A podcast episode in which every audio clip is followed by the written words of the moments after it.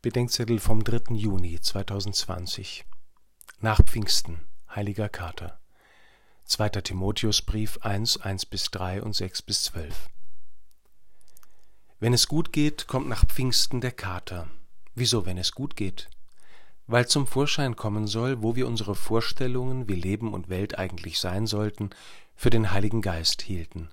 Manche fühlen sich so ganz wohl, Leben im Heiligen Geist ist für sie ein Leben im Konjunktiv. Aber der Heilige Geist ist eben auch heiliger Kater, ist heilige Enttäuschung, Ernüchterung und Klärung. Er will uns eben nicht in Wünschen, sondern in der ganzen Wahrheit leiten. Es ist ein Werk des Heiligen Geistes, wenn sich falsche Vorstellungen als leere Versprechungen erweisen.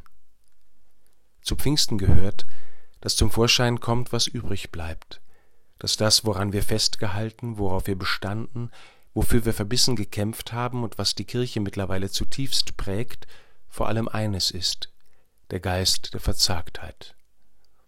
Aber Gott hat uns nicht einen Geist der Verzagtheit gegeben, sondern den Geist der Kraft, der Liebe und der Besonnenheit, schreibt Paulus seinem Freund und Mitarbeiter Timotheus. Der Geist der Kraft, geht den jeweils nächsten Schritt mit uns, der ein Nanomoment in Gottes großer Verwandlung der Welt ist. Der Geist der Liebe liebt nicht, wie die Welt ist, sondern er liebt die Welt, wie sie ist. Wo sie so angenommen wird, hat er durch alle Mitliebenden schon begonnen, sie zu heilen.